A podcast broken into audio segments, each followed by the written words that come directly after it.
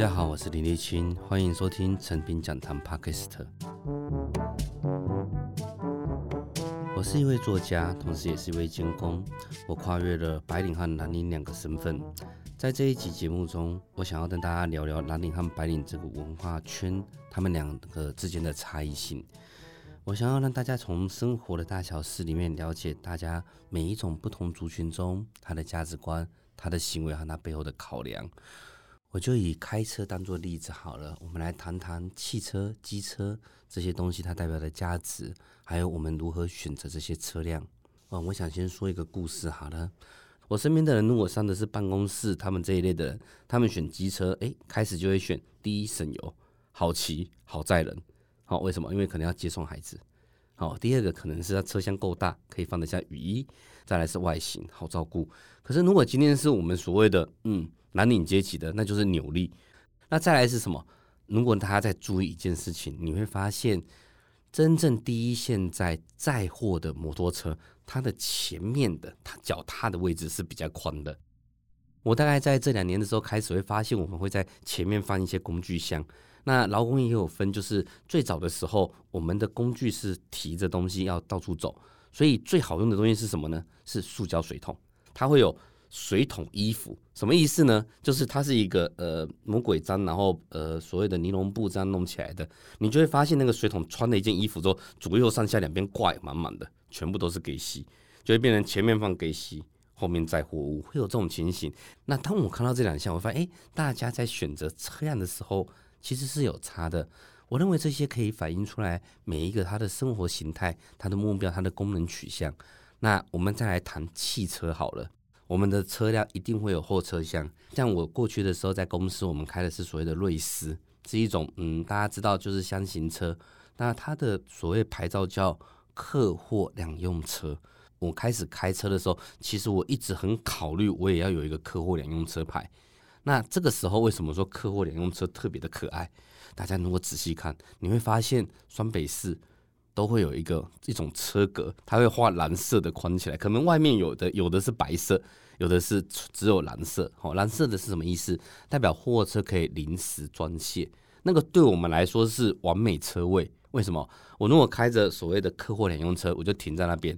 有的时候我可以去借厕所，我可以去买五金，我可以去吃东西，我可以去包便当，它会非常的好用。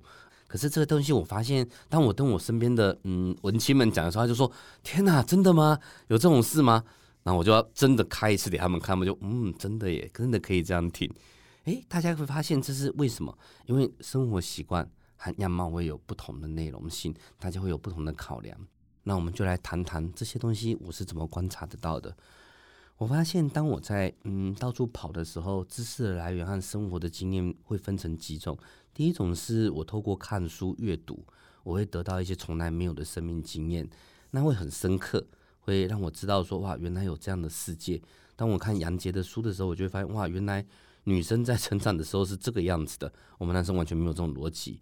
当我看李平遥的书的时候，吴晓乐的时候，我会发现哇，原来他们是这样想，原来他们会被性骚扰，我们男生好像从来都完全对这些东西没有经验、没有想法、没有理解过这一切。等到我看过书，我会理解。那这是第一种，是阅读可以让我跨越很多种身份，然后完整的接受资讯。那第二种就是我与他人接触，与别人接触，它其实是一个更同温层的内容。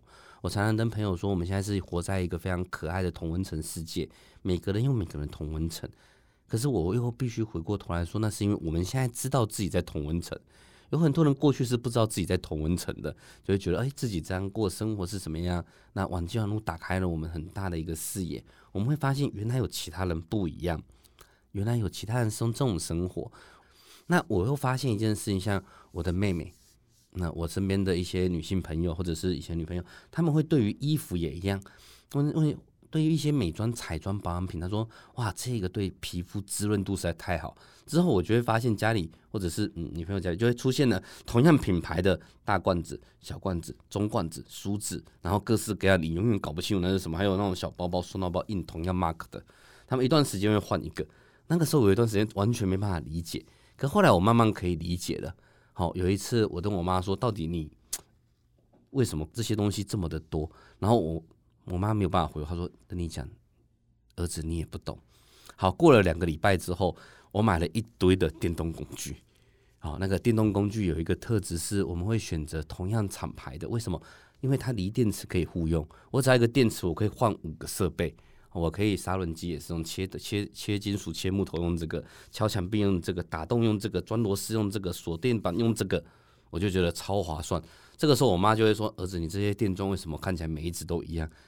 那可是在我眼里就是不一样啊。可是这个时候不能跟妈妈，她不懂。然后说：“老妈，就像你桌上那些瓶瓶罐罐一样，每一只其实看起来也都一样。”诶，瞬间她就懂了。我的常常生活的场域是在万华。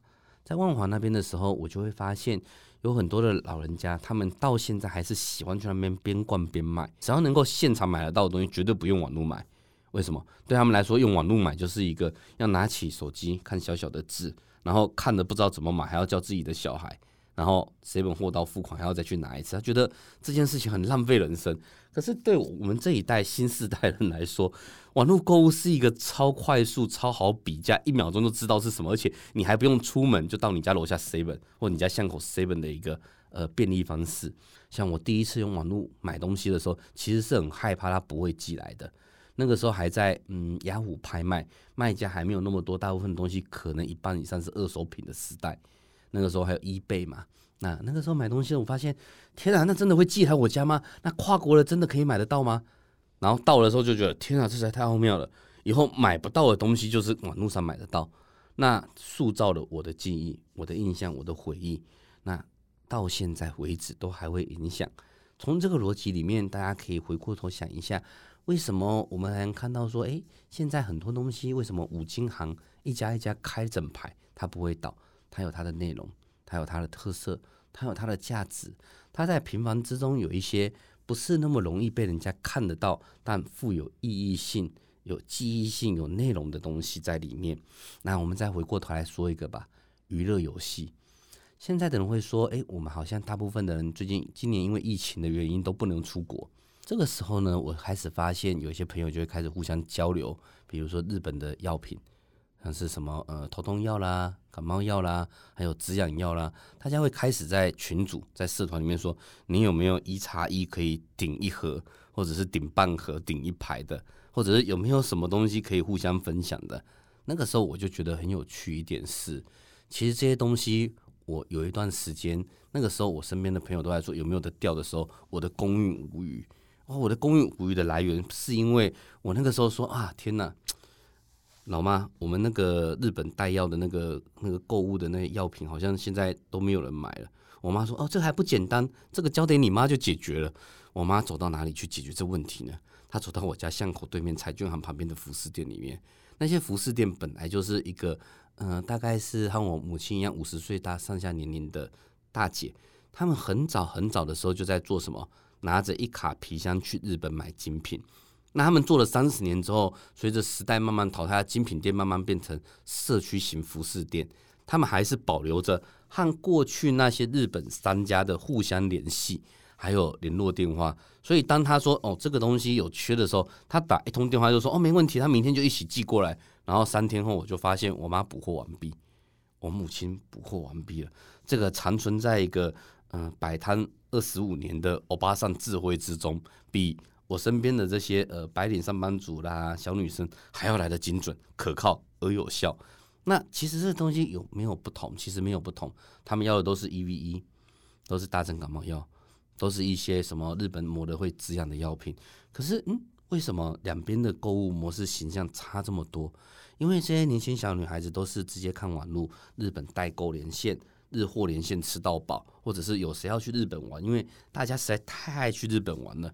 可是呢，对我母亲这些来说，他们觉得，嗯，以年龄、以他们的身份、以他们一样的，他们对日本其实还是保持着一定的模糊距离。他们不会说我身边的人都去，他们用这种方式去建构属于他们的社会，而且一直存在着。甚至你可以想象得到，那一家我家巷口对面彩券行的服饰店，他靠这个可以活二十几年，他的专业度应该很高。那两个的差异性在哪？一个是靠着口耳相传、社区服务，那一个小小的赖群主，虽然说呃也不小了。说真的，那这种线上和线下的关系其实一直以来都存在，它可以共存，它可以变得更好，它可以看到需求，然后互相帮助，它可以慢慢的在大家的印象里面，哎，不大一样出现。那还有一点是像游戏，我们来诚实的讲，就是我的印象里面，我是玩过，嗯，电视游乐器，然后桌游，然后玩过所谓的电脑游戏，然后到手机游戏，我可以说是经历了这一个时代。那当我看到现在的呃小朋友都在玩。手机游戏的时候，我就会有一种嗯，你们玩的那一个是什么呢？然后我发现自己实在没有办法习惯拿着一个手机或平板，然后坐躺在沙发变成马铃薯在那边玩。可是当我这样子跟我母亲说啊，现在小孩哦眼睛一定会坏，而且腰也坏的时候，我老妈马上吐我槽。她说：“你以前整天坐在电脑前面，一天可以坐七个小时，你不觉得更容易坏吗？”然后我就会瞬间颠到。那我再去问身边的师傅，他们会觉得。游戏就是应该要到现场和其他人互动，所以当我最近就发现一件事情，我身边的师傅们开始直接玩桌游，他们玩桌游的速度非常之快，大家可能没有办法想象。我身边的师傅他们会聚在一起，在比如说仓库或者是某个人家，以前是干嘛呢？最早是玩扑克牌，然后后来有一段时间大家是用手机投影电脑，然后大家电视，然后在电视上面看那个。嗯，工具购物，然后大家一起贩毒推坑。可是大概这个呃，从二零一五年的电池革命之后，大家已经买的差不多，再买下去可能会被老婆打，而且你已经有太多组一样的工具，就再怎么骗也骗不了人了。这个时候呢，大家在玩什么？我发现我师傅们开始在玩桌游，他们玩的桌游就是大家可以想象得到，现在什么嗯，米走公司是在做的，有一群人现在已经在预定着霹雳布袋戏桌游。那是五十几岁的啊，那大哥们，他们觉得一定要停，已经很久没有再出这种游戏了。那我问说，你们真的会玩桌游吗？他说，为什么不会玩？我们以前玩扑克牌，那不就是桌游吗？我就瞬间有一种，嗯，对吼。然后第二点是，嗯，去年的时候，我因为电视剧，然后出了一款做工的桌游，我发现他们就拿来赌钱了。他们会瞬间拿来，就是把现金拿出来玩，然后自创规则，玩得非常开心。哦，一定感觉就是坐下来就一定要玩。那我那个时候就思考了一件事情：当我这一代的文青年轻人在讨论过电脑游戏，然后手游之后，我们觉得说这些东西都太远，我们喜欢的是人与人之间连线的感觉。那最后会回过头来说，大家一起把桌游打开来的时候，我的上一代还有我身边的这些工地师们，他们对于桌游的狂热和瞬间适应能力是更好的。他们只要垒过一次，甚至会告诉你说：“这规则我我没有要照说明书玩，我要照我们的方式玩。”然后当场大家讲好，就会自己玩出自己新的模式去。那我们看到这一点，我会发现白领和蓝领其实有的地方真的很像，年纪和每一个世代，其实我们可以找到一些共同内容。举个最近的话题好了，就是我们现在在录 Podcast，这是一个声音为主的内容导向，它会在。我们每个地方用手机，你在路边也可以收听，你也可以在工厂里面。它其实，在我的印象里面，我第一时间觉得它就是收音机，它就是用网络听的收音机平台，它又可以任选频道、任选节目，它会比以前我们听什么张大春呐、啊，哦什么蓝轩的广播更直接，就是我想听哪个就听哪个，我想跳着听就跳着听，我想听哪一集就听哪一集。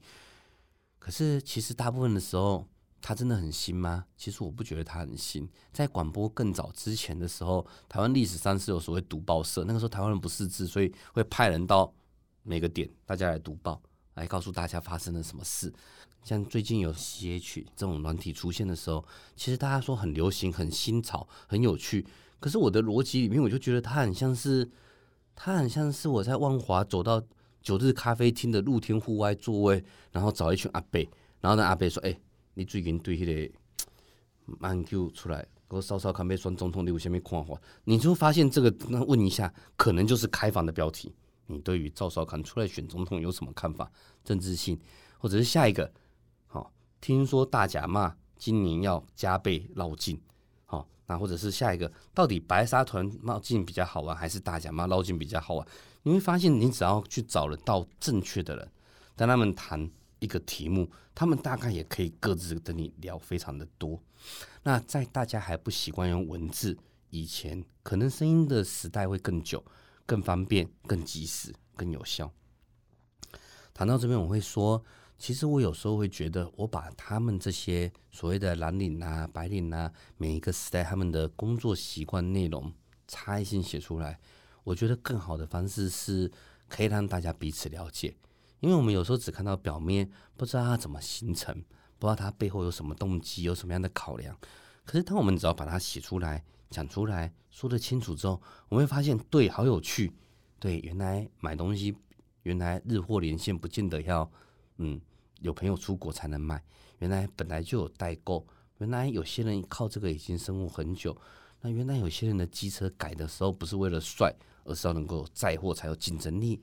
原来到这个时代，还是有人习惯去用逛街看新的东西来知道自己到底要的是什么。那我觉得，我们只要把这些东西一个一个说出来，让大家看得到，我们的社会会彼此更多理解。那我就在说，这是生活差异的内容。好，我们谈到说，刚刚谈到说生活的一些细节。那我接下来要谈谈工作的内容。那有些人会说，诶，这个有差异很大吗？有没有很多的呃内容或者是什么？其实有的时候大家会互看不懂。那蓝领其实是一个很大的。嗯，范围就好像白领有很大的范围，它在有些地方内容上面其实有点类似。我们举个例吧，像嗯高阶主管可能就是业务员这一类的，他的工作会不定所，他会变成说有内容任务取向。可是我那个时候我发现，当我来介绍的我身边的时候，都会说伊就是头家人，呃，跟他头家人赶快，什么意思呢？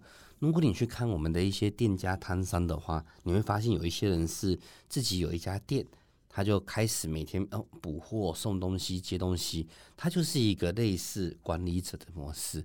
这个时候就拉两边会近一点。那你有没有说完全是靠着业绩或靠着时节、靠着各式各样一个一个档期过日子的人？当然有。蓝领有很多，劳动兄弟也有很多。我们举个例，做小生意的来说，我们现在在录音的这个时间点，刚好是刚过完春节，接下来过两天就是大元宵，到这个时候应该会有灯会，就算灯会延期，这边也还可以热闹大概十天左右到十五天左右。那灯呃，从过年到元宵这段时间，同时是什么？乐透彩。彩券行他们最大宗的营业额大概会占每年的四分之一到三分之一，这个比例非常之高。那对于有一些做摊商生意的人来说，这个时候是他们最到处去摆摊，只要有灯会还有摊位的时候就一定要摆。只要过年的时候，你会发现只要是宫庙圣地，它非常非常缺人。哦，我去万华的时候，两喜号那边完全座无虚席，而且很可怕的是，原本他们如果是平日的时候，都是拿瓷碗一个一个很漂亮给你吃，可是到过年的时候，他们会是怎么样的？会变塑胶碗，因为呃会被免洗餐具碗，因为真的没有人力时间去一个一个洗，所以会有这样的差异。那你会说，哎，那这个和季节只是一档，不是的。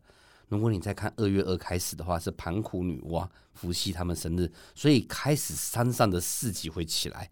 有些人就会把摊车、餐车开着走。那到三月西尊喜消妈咒，就是三月开始是妈祖的庆典，会一直延续到五月。好，各个地方的妈祖盛事和神明生日会一直到五月。那你说五月接下来的时候，这些人要做什么？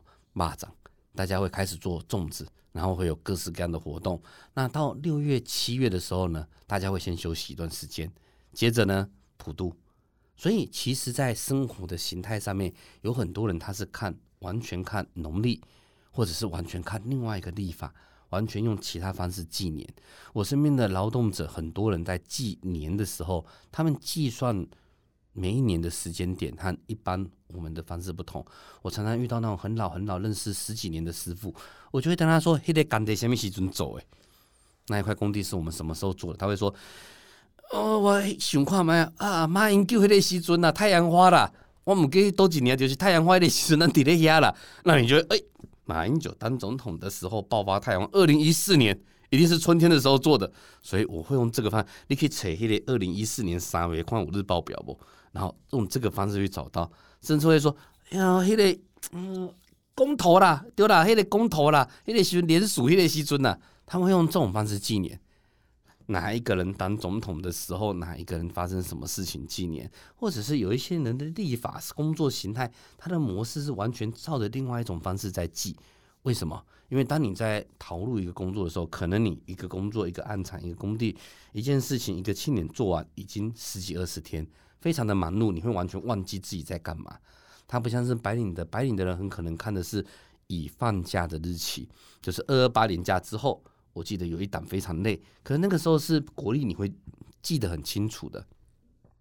你会有个印象是那一个档期是用国历新年，是用西元历，然后是周几周几，它是可以预热预测得到。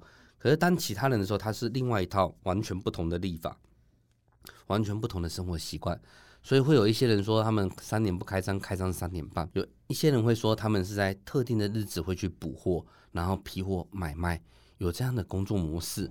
那如果大家再细看一点，也会发现说，像是白领阶级、蓝领阶级，他们有一些内容性重叠在一起，是很一致性的。比如说礼拜礼拜天的时候，普遍来说都会放假，然后在店家他们的工作时间。和所谓的蓝领阶级其实会高度契合，只要蓝领放假，他们可能会营业的时候，或者是你今天蓝领放假，他们会有一些地方不同。然后我想大家可能想一下就会知道说，如果你想一想，你会发现礼拜一的时候在菜市场你买不到新鲜的肉，原因是那个叫禁斗，不禁止屠杀。好，每周一的时候他们会禁止杀生、吃牲畜，所以会禁止。那初一十五也会，所以会有一些日期是完全不同于其他人的。这些流动在我们的庶民劳动者生活周遭，比如说拜什么的时候，什么东西会出来？我们今天在呃哪一些庆典的时候，有什么东西可以特别的好销？有没有哪一些人是靠着所谓的摊车在跑？甚至说有一些时候，我身边的师傅，我一些在高雄的朋友，他会说，我们每哪一天要去哪一个夜市？为什么？因为不同的日期，不不同的夜市开张，可是那些摊商也就跟着到处跑。跟着蓝领阶级，跟着他们这样的生活，所以以他们的生活、工作、娱乐模式，会有这种模式和方法，用这个模式来判定，其实会更为精准。那回过头来，我们来讲一讲工作。我们一般来说，在工地、在工厂的工作里面，有一件事情和白领阶级不同，我们非常重视人的推荐。简单来说，是真的有一些工作，比如说你要不要去这边摆摊，你要不要跟着我一起去做水泥。你要不要跟着我一起做水电？那个完全就不是看履历表，所以你会看到在 seven 的地方会有一种履历表，超级简单，一个信封就写完。你会想，哇靠，这个是到底有没有人真的会看这种履历？我必须告诉你，那种履历表真的有人会看，他是让你写了之后，公司人告拿去给会计投保劳保用的，他不是真正说哦，我看你这个人有什么样的过去的成品作品样貌，不是的。因为像如果你今天要应征到我们工地工厂，我们会先说，哎，你会做什么？然后你有做过什么？你有没有接过案子？来决定说，哎，这个工作适不适合你？而不是看说，哎，履历表里面你在哪个学校？因为对我们的习惯来说，这些学历和证照不见得合你的工作内容。为什么？大家想一想，就是，嗯，可能大家会说，哦，我这样讲，考证照人是不是哀伤？是蛮哀伤的。有一个很哀伤的原因是，各位可以想一下，你家在装冷气、叫瓦斯，你有看过证照吗？对，大家都没有嘛，所以自然而然，我们看的时候，很可能是地缘、亲缘、周遭的关系，这也会造成什么结果？就是我们的这些师傅，他们是完全靠，哎、我看这个人袂歹，我看你这个人，嗯，恁母啊，甲恁老爸我厝边看这侪年啊，就。咖喱看那边啊，看你有法度学不？我能不能就是看你的爸妈和我当邻居当那么久，你等我学个几天，适合就做，不适合就算了。有的时候就真的合了，有的时候还是不适合。我们会找地缘近的，可以接触得到的，可以探听的，人品 OK 的，这些剩余其他的内容，因为很多东西没有办法量化，甚至有的时候互相之间发案，我们完全就是用照片来说话，例如做柜。大地太鲁吧，你有没有贴过大片瓷砖？这个时候师傅就会从手机里面说：“我上礼拜才贴这个给你看，我上个月贴这个地保我打哦，地保是我贴的，嘿长虹诶弄我打，然后就会狂传瓷砖照片来，然后就嗯，他会贴大瓷砖，他会贴中，他会贴小瓷砖，哪里有话都再回吧，他就会贴他的货车哦，啊我问弟弟买的话都载，那拜来西中我也在载，他就会贴传货车来，完全是照片说话，照片先行。同样的也会有他们的广告模式。那大家应该都会知道，说像我们身边这些人，诶，你现在这个时代，大家都会自我行销，包括像我嘛，我也会在我的脸书说，哎，林立青要出新书了什么的这一类的。可是对于劳动的蓝领阶来说，他们的广告方式有的时候是大家可能想象不到，比如说带着你去吃饭。我带着你去看我的东西，带着你去吃饭，然后告诉你我会做什么，互相认识，所以他们会互相交朋友。比如说，哦，我要烤肉了，于是我我家烤肉的时候，有一个朋友说，诶，有一个朋友要来，他就会带着饮料什么，然后把他朋友带过来，互相认识。说，诶，我我会做水电，我会做泥做，用这个方式大家来彼此认识。这个这一点也算是我们的行销。同样的，你会看到有一些人会在社区里面特别常出没在哪里呢？我们有穷人的狮子会和扶轮社，这个地方叫做公庙系统。哦，基本上地方的公庙啦、邻里长办公，它就是穷人的狮子会扶轮社。你去里面，然后贴了厕庙里面一间厕所，哇，接下来可能就有人说这些秋楼尾拜大寮井后，用这个方式，我家不贴这种瓷砖，死不瞑目，所以把他抓过来介绍给我，会用这种方式，而是第一看得到的，第二接触得到的，能够互相彼此信任的。这些胜过于大家印象中所说的那一些行销内容。那我会诚实的说，这些总结了我们的，比如说娱乐、休闲、作息、工作内容，还有互相广告、彼此行销，它其实更仰赖于彼此的当面联系，更靠的是有没有实际作品，有没有代表作，你的名声内容怎么样来养活自己。所以大家会看到路边的一些像水电行。为什么他那家水电看起来就这么旧，可他生意还是好像开十几年不会倒？很简单呐、因为整个邻里店家他都熟悉啊，大家想到就会找他，他有方便性。大家会想哦，我如果今天要装一台冷气，我从 PC 后买了，我也不会装，我不如直接找他，因为这种东西可能坏了，我直接打，他比较近，比较好修，这才是我们一般蓝领的关系。好，那我们刚刚谈的说有很多的不同地方，那我们细细的来谈说，诶，它背后的原因之后，我们来聊一下说有没有很有趣、大家都相同的地方。那我觉得有几件事情是很有趣的，其实是完全一样。比如说，即使是现在很多人都是蓝领白领混杂的在家庭，他们还是习惯会回到某些宫庙。或某些教会，然后大家一起去敬拜神明之类的事情，这点是相同的。那这没有什么好特别提。可是有趣的是，他们的饮食口味也会一样。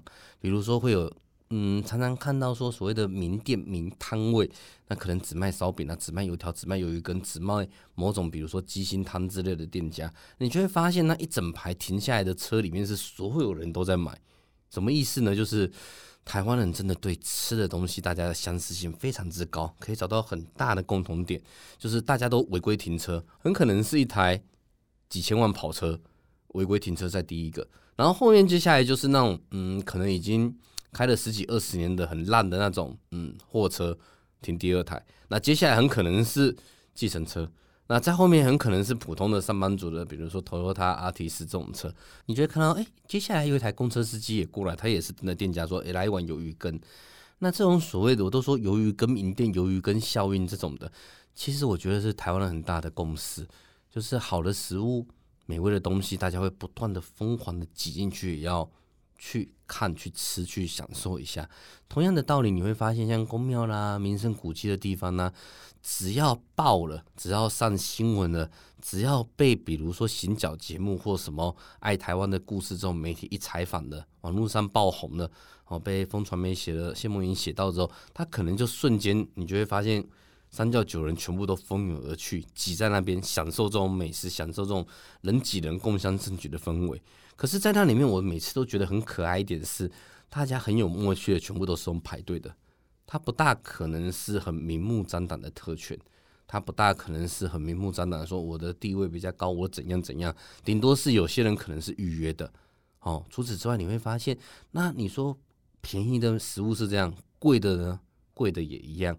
那还有几个点，我们还可以继续谈。比如说，像我过去在办公室的时候，我们常常会遇到，比如嗯，像是川震、土耳其地震这些地震的时候，大家要捐钱。然后那个时候捐钱的时候，第一种方式就是用叉叉公司一起送出去捐。可是有一次，就是嗯，老板觉得这样好像我们公司太高调了，不要给人家上下比较机会。然后我们就大家讨论说，那怎么捐？然后我们就做了一件事，用老板的名字捐出去。老板还是说、嗯、不要这么高调。等一下，我我我我看到自己捐是很是有捐钱没错，可是人家一个其他的比我们更多，我们就很尴尬。然后怎么办？用老板娘的名字或老板的爸爸的名字捐，好像感觉就没有那么评比，因为大家就不知道他是谁了。只有内行人知道。那你说我们这种工人呢？我就遇过那种，嗯，我身边的师傅就用我的名字去捐，然后我就瞬间呆掉。他说积阴德给你，然后后来就说、这样不好。那我 随着天气越来越涨，我就发现像宫庙里面有的时候那种善心板都是当地人，他那个时候就会出现什么？嗯，摆摊的好心人，然后是第一个，接下来是摆摊的善心人，然后当我问说这是谁捐的时候，他就哎呀，是我捐的，是我捐的，是我捐。另外一个说啊，那个好心人是那个卖米苔目的，善心人是那个卖凉粉的，他们自己会知道哪个是好心人，哪个是善心人，到底是为善育人之呢，还是不育人之呢？好像是一种在我的小圈子现有文现有文的概念。哦，当我要曝光做好事的时候，我要开现有文，我要开限制只有特定的人知道这讯息才看得懂的内容。那这里面我就会说，那里面反映的什么事情是，不管是在台湾的哪个阶层，我们有的时候会觉得这有些东西不该被比较。我只想被我自己懂的人或懂我的人知道我在做什么事情，这样就够了。或者是有的时候他可能甚至会有无名氏这种的。就代表我连我身边人都不要知道，是我知道就好。那这里面会发现，其实真正在台湾，我说行善会非常高调的人并不多见。同样是媒体啦，各种的有流量，我身边的艺人网红，他们也常常会说，我们做那么多好事都没有人知道，都是报我们不好的。可是问他说，那你要不要高调啊？还是不要好了啦。等下人家比我们高调，我们做好事拿来比较，好像就不对了。它就会变成一种属于台湾独有的现有文内容。好，只有我们自己知道，这特定人会清楚这是什么样的状状况。甚至我这几年也会发现，连在做好事的时候，有人会教你怎么做。比如说，到底要捐多少？好像捐多捐少也不对。有些人就赚的比较多嘛，你叫我跟郭台铭怎么比？那我们用什么方式衡量？哦，一日所得，哎呀，我们就解决了嘛，对不对？我捐我一日所得，我捐我一月所得。我捐我呃半个月所得，诶，这个感觉起来就是你用诶一月所得去衡量的时候，感觉好像跟郭台铭什么的，诶，好像也没差哪里去。我们这种比例来看，因为他就比较有钱，那我觉得这是台湾的某种文化，我们正在朝着说有共识、彼此互相体谅、彼此互相关心里面去。那我们最后来谈谈所谓的最后一点，我们要想要提一个有趣的，叫网络使用行为。谈到网络行为，我觉得最好玩的一点应该是 WiFi 吧，就是台湾的 WiFi 热点可能是最多的。好，我我几乎走到任何的地方去跟人家借 WiFi 都借得到，餐厅借得到，地下街借得到，商店借得到。你甚至去一些地方，你会发现他明明卖的只是一家面，他也给你告诉你他家 WiFi 是什么。对台湾来说，这些东西好像成为共识，只要资源是够的，我们是一个热爱分享。热爱行善的地方，从这里面，我觉得这是我们可以来从慢慢里面找到说，我们是不是一个温暖，并且在逐渐寻找出共识的一个群体。这我对我来说非常非常重要。那我们来最后我来结一下这一段，我要说的是，嗯，其实从里面，我们从前面说大家的不同。之中，我们看到说它背后有原因、动机、需求。那我们最后找相同的地方来看的时候，我提出这几点，不见得是说，诶，每个人都观察得到，而是我观察到之后，我觉得这些可以让我们重新思考。我们在台湾的时候，我们用什么角度来看待这些人？我们用什么方向来看待说，大家每一个人在他的生活环境、背景、脉络都不尽然相同的情况之下，能不能多一点理解？体谅或者是彼此认识的机会。当我们一个一个这样讲，然后分析大家听的时候，我认为这些可以促进彼此的理解。就像我说的，有很多的产业很可能它老了旧了，我们就慢慢的说，诶，忽略了，没有再理会它了。就像大家可以想象得到，保龄球馆好像已经找不到了。我们可以想象到，就是嗯，过去我们应该印象中有很多什么标签机啦、照相机、大头贴机，好像一台一台不见了。可是有没有可能像娃娃机一样，过几年它用全新的面貌出现呢？其实很有可能。你只要看着，大家现在出去的时候超级喜欢带着拍立得，然后马上拍，马上取得，互相分享，我们就可以知道实体、虚拟每一个职业类别，它其实跨界里面没有那么多。我们如果找得到背后的脉络，它怎么形成，他们背后的考量，我认为这可以促进彼此之间的理解和同理。那通过这一集节目，我要让大家想要让大家了解，其实，在整个社会里面有很多复杂的族群，我们还没有谈到像新住民，他们会有各式各样的店家习惯，他们会用各种方式。那我们其实每天遇到的每个人背景、过去的养成。他们人生的故事经验都不见得相同，只是我们看在表象的时候，看到外表的时候，我们觉得有的时候不是那么顺眼，或者是不大能理解。如果我们每个人都可以更深的理解，我相信这会更好。那今天谢谢大家的收听，我们今天节目就到这里，我是林立清，我们下次见。